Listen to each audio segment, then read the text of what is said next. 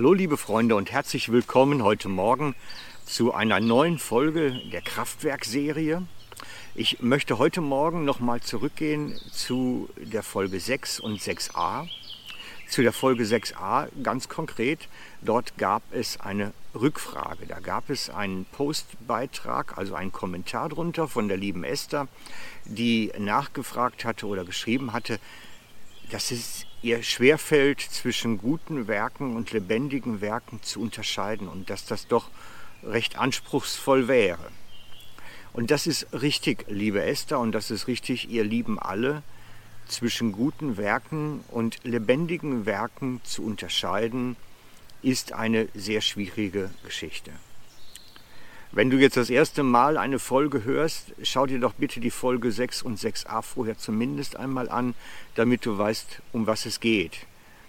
Für alle anderen mache ich jetzt einfach mal weiter. Also, Folge 6b gibt es heute.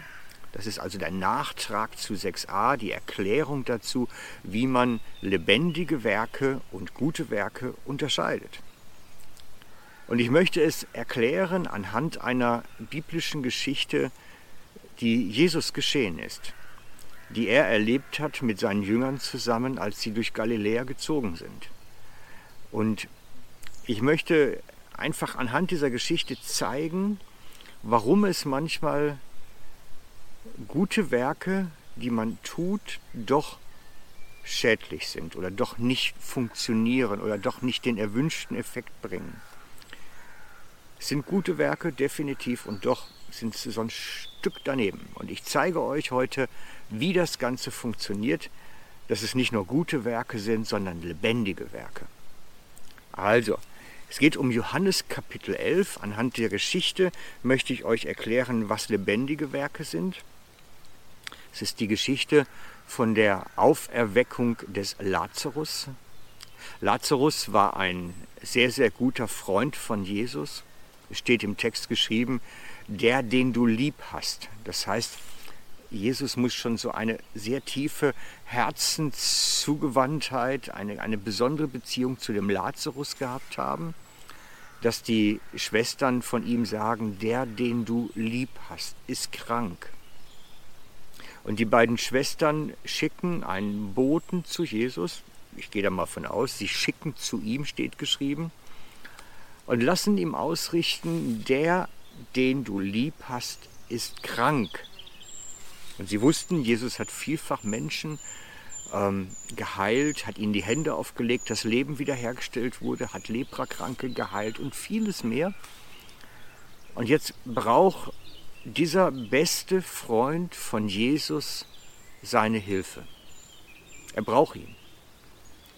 Er weiß und die Schwestern wissen, Jesus kann Kranken die Hände auflegen und dann wird es ihnen besser werden. Sie werden wiederhergestellt. Und so rufen sie den besten Freund Jesus von ihrem Bruder und sagen, komm doch jetzt zu uns. Lass doch mal diese ganzen Unbekannten, die, die du gar nicht kennst, die, die, die Samariter, also die Ausländer, lass sie doch mal und wende dich jetzt bitte dem, den du lieb hast, zu. Er braucht dich. Und sie schicken zu ihm und wir wissen aus dem Kontext der gesamten Geschichte, Jesus weiß, es ist eine ernste Erkrankung. Es ist wirklich schlecht bestellt um seinen Freund. Sieht ganz übel aus. Und dennoch geht er nicht los. Er geht nicht los. Ihr könnt es nachlesen, Johannes Kapitel 11. Jesus wartet zwei Tage. Unglaublich. Jesus weiß, es ist dringend.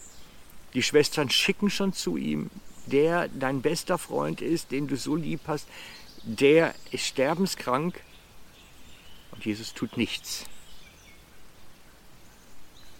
Also ihr müsst euch mal jetzt in die Rolle von den Schwestern versetzen. Da kann man so spüren, hey, wo bleibt denn der?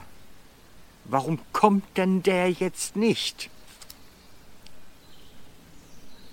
Aber Jesus kommt nicht. Sondern wir sehen, dass nach zwei Tagen Warten er durch den Heiligen Geist weiß, jetzt ist Lazarus gestorben. Das heißt, Jesus hätte ein gutes Werk tun können. Er hätte hingehen können und dem Lazarus seine Hände auflegen können und die, in der Kraft des Heiligen Geistes, die in ihm ist, wäre vielleicht sogar was passiert. Weil er war mächtig erfüllt vom Heiligen Geist und, und die Herrlichkeit Gottes war auf ihm und er hat ja auch allen möglichen die Hände aufgelegt, sodass sie gesund wurden. Aber er ist nicht gegangen. Er hat dieses gute Werk nicht getan das, was er hätte tun können. Er hätte es bewusst nicht gemacht. Ich finde das eine absolute schwierige Passage. Sondern nach zwei Tagen weiß er, jetzt ist Lazarus gestorben. Und dann geht er los. Dann geht er los. Und es ist eine kurze Distanz gewesen. Es ist nicht so, dass sie weit voneinander entfernt waren. Es sind einige Kilometer gewesen nur. Das heißt, er hätte jederzeit gehen können, aber erst nachdem Lazarus gestorben war, nach zwei Tagen, da geht Jesus los und sagt, jetzt will ich ihn auferwecken. Und so unterscheiden wir das gute Werk und das lebendige Werk. Jesus hat das gute Werk vielleicht tun können. Ich weiß es nicht. Ist ein bisschen spekulativ. Er hätte jederzeit hergehen können. Es war eine kurze Distanz zu dem Ort, wo sein geliebter Freund sterbenskrank liegt. Er hätte jederzeit hingehen können, für den Kranken beten können, ihm die Hände auflegen können, ihn dienen können im Heiligen Geist und, und, und. Aber jetzt nicht getan, damit nicht einfach ein gutes Werk entsteht, sondern ein lebendiges Werk entsteht. Das Werk, was Gott vorbereitet hat. Denn er wusste, ich muss gehen und muss ihn von den Toten auferwecken. Also musste er warten, bis er gestorben ist.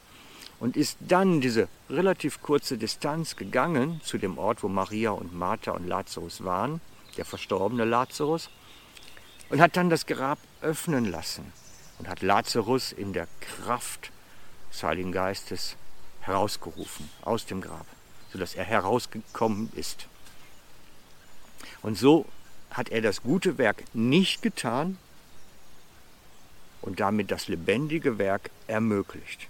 Das Werk, was Gott im Heiligen Geist vorbereitet hatte, das, was er ihm vorher gezeigt hatte, das, wo das große, große Zeugnis nachher dann durch das ganze Land gegangen ist. Jesus hat jemanden aus den Toten gerufen, der schon mehrere Tage tot war. Das war das Zeugnis nachher, was das durchs ganze Land gegangen ist.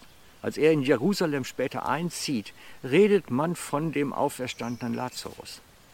Das war das Zeugnis, was durchs ganze Land gegangen ist. Und so hat er das gute Werk nicht getan, um das lebendige Werk zu tun.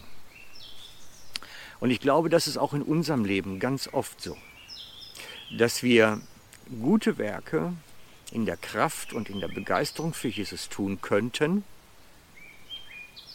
aber Gott noch etwas ganz anderes vorbereitet hat, was dann zum lebendigen Werk wird. Für mich sind die lebendigen Werke, die ich euch in, 6, in, in 6a erklärt habe, sind die Werke, die Gott vorbereitet hat. Epheser 2.10.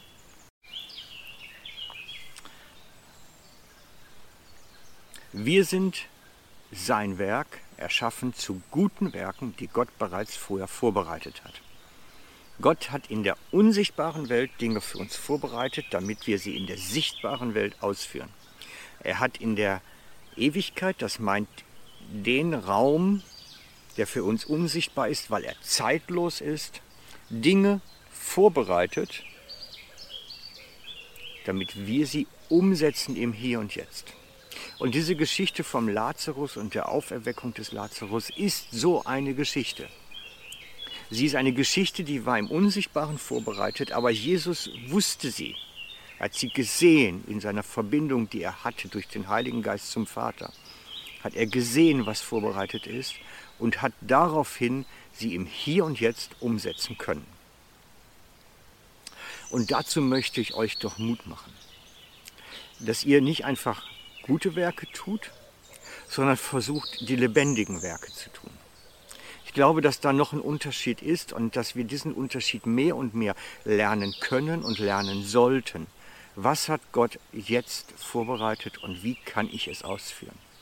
Diesen Blick auf ihn im Unsichtbaren durch den Heiligen Geist, damit wir erkennen können, was wir hier im Sichtbaren dann umsetzen. Und dazu möchte ich euch Mut machen, auf eine Entdeckungsreise zu gehen. Es ist sicherlich anspruchsvoll, aber wenn du jetzt hier dran bleibst bei der Kraftwerkserie und es kommen ja noch einige Folgen, dann verspreche ich dir, du wirst ganz sicher dabei vorwärts kommen und Entdeckungen machen, die dich selber persönlich weiterbringen in diesem Erkennen, was Gott für dich vorbereitet hat. Heute Morgen, jetzt. Was hat er jetzt vorbereitet? Und dazu mache ich euch Mut. Das ist eine Riesenentdeckungsreise und ist wahnsinnig spannend. Das Leben beginnt als Abenteuer jetzt. Also, viel Spaß damit und alles Gute, euer Frank.